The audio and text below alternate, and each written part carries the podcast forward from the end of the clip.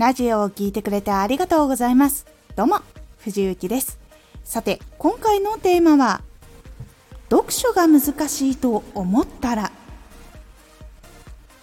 読書はびっしり文字が並んでいる。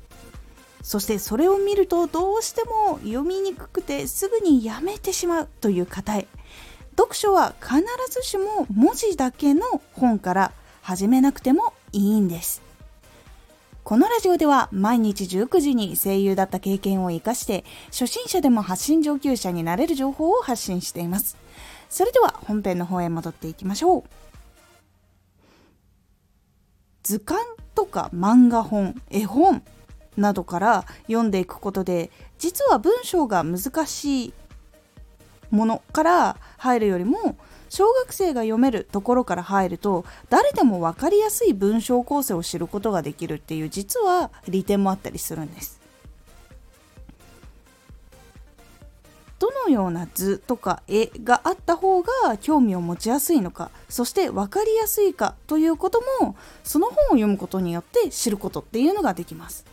結構その本を読むのが得意な人っていうのは文字でこう書く癖があったりとかするので例えば本の表紙を決めましょうとかこうグラフとかを入れていきましょうとかあとは挿絵を入れましょうって時にどんなのがいいんだろうっていう風になることが実は多かったりします。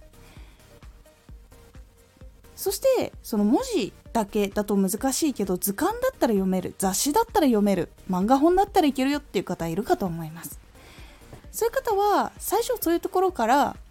たくさん吸収してってそこから少しずつ文章がこう多くなっていくものにチャレンジしていくのが一番おすすめだったりします。で基本的には知りたいものをチョイスしていくのをおすすめします。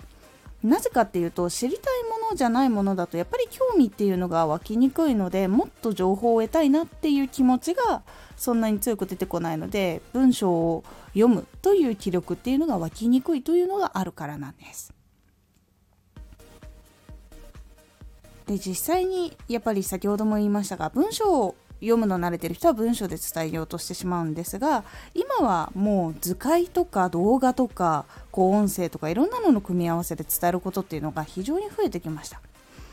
なので伝える時も文章だけじゃなくて絵を載せたりとか図解したりとかしていくためのそのネタとかどういうふうにこう自分が見た時にこれは分かりやすかったっていう情報を得るためにも実は読書難しいなって思った時は図鑑とか雑誌とか漫画本とかそういうのを見るのが結構良かったりします。簡単なところから入るのって全然悪くなくて簡単なところから分かっていく楽しさっていうのを知った方がより学びやすくなるしもっと読みたい見たいってなるので結構簡単なところから入るっていうのはどの年代になっても大事なことになっております。簡単なところから入って楽しく学ぶ。スルスル学んでいけるっていうのに楽しみを覚える。そしたらまた知りたくなる。で今度は学ぶことが楽しくなる。でもっと勉強したくなる。っていうのをどんどんどんどん繰り返してもっと新しい知識とかもっとたくさん知識を得るようになっていくので是非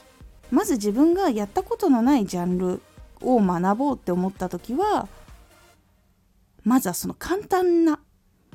こう難しいことからじゃなくて簡単にこうそれが分かるものを探して読んでいくようにするのをおすすめします。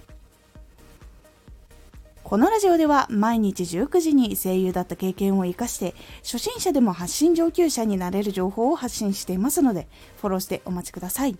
毎週2回火曜日と土曜日に藤雪から本気で発信するあなたに送る上級者の思考の仕方やビジネス知識などマッチョなプレミアムラジオを公開しています。有益な内容をしっかり発信するあなただからこそしっかり必要としている人に届けてほしい。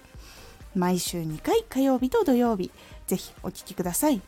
ツイッターもやってます。ツイッターでは活動している中で気がついたことや役に立ったことをお伝えしています。ぜひこちらもチェックしてみてね。コメントやレターいつもありがとうございます。ではまた